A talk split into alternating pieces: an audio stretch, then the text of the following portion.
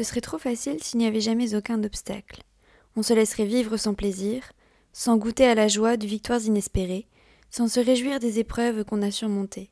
C'est d'ailleurs là que la vie prend tout son sens, en nous imposant un tas de difficultés, pour que nos malheurs nous procurent quand même un peu de bonheur. Comme les sportifs qui, après avoir sué de tout leur corps et poussé des cris d'épuisement, s'autorisent une petite pause. Et alors, quel bonheur de s'arrêter. La crise sanitaire, aussi longue et difficile soit-elle, nous oblige à nous adapter, voire nous transformer. C'est pourquoi dans Weekly Chair, nous vous invitons à ne pas lâcher prise et à continuer d'innover malgré l'incertitude ambiante. La pause n'en sera que meilleure. Bonne nuit Chair et bon week-end Lundi, retour sur les bancs de l'école. N'a jamais été pris par un souffle de nostalgie en accompagnant son petit dernier le jour de la rentrée ou en passant devant le rayon cartable du supermarché il y aurait finalement du bon à reprendre le chemin de l'école sans pour autant quitter son entreprise. C'est en tout cas ce que laissent penser différentes initiatives de grands groupes, comme le mentionne Welcome to Jungle. Entre métiers pénuriques et secteurs pas assez sexy pour attirer les jeunes, les raisons sont nombreuses pour créer sa propre formation diplômante, retenir les talents et en créer de nouveaux. Mardi, it's a match. Avez-vous déjà embauché un candidat avec le sentiment qu'il correspondait parfaitement à la culture d'entreprise? Ce candidat partageait-il des centres d'intérêt avec vous? Selon Inside Kellogg, lors des recrutements, l'adéquation culturelle avec l'entreprise, ou cultural fit, est en réalité plus souvent une adéquation sociale avec les responsables de l'embauche.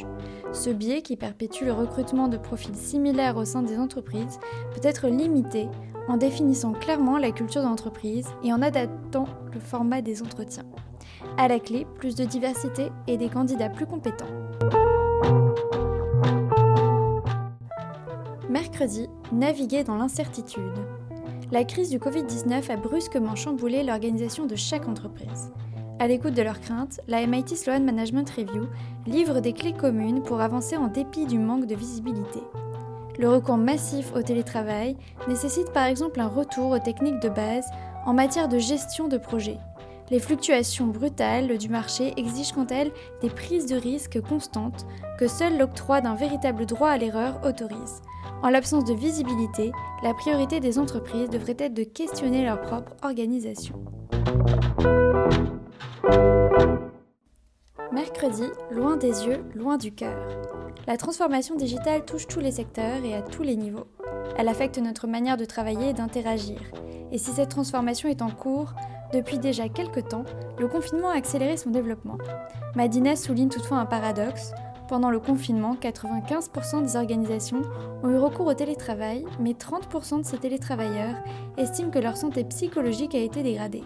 Alors comment réconcilier bien-être et travail à distance en retissant différemment des liens collectifs et en repensant les espaces de travail? Vendredi, les seniors pour une relance durable. Dans ce contexte de reprise économique, les entreprises n'ont pas d'autre choix que de s'adapter. Pour l'ADN, l'une des solutions serait de reconsidérer les profils les plus expérimentés.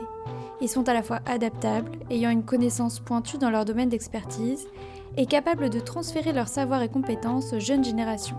Les seniors sont donc un véritable atout pour une entreprise désireuse de se transformer, surtout en ces temps incertains.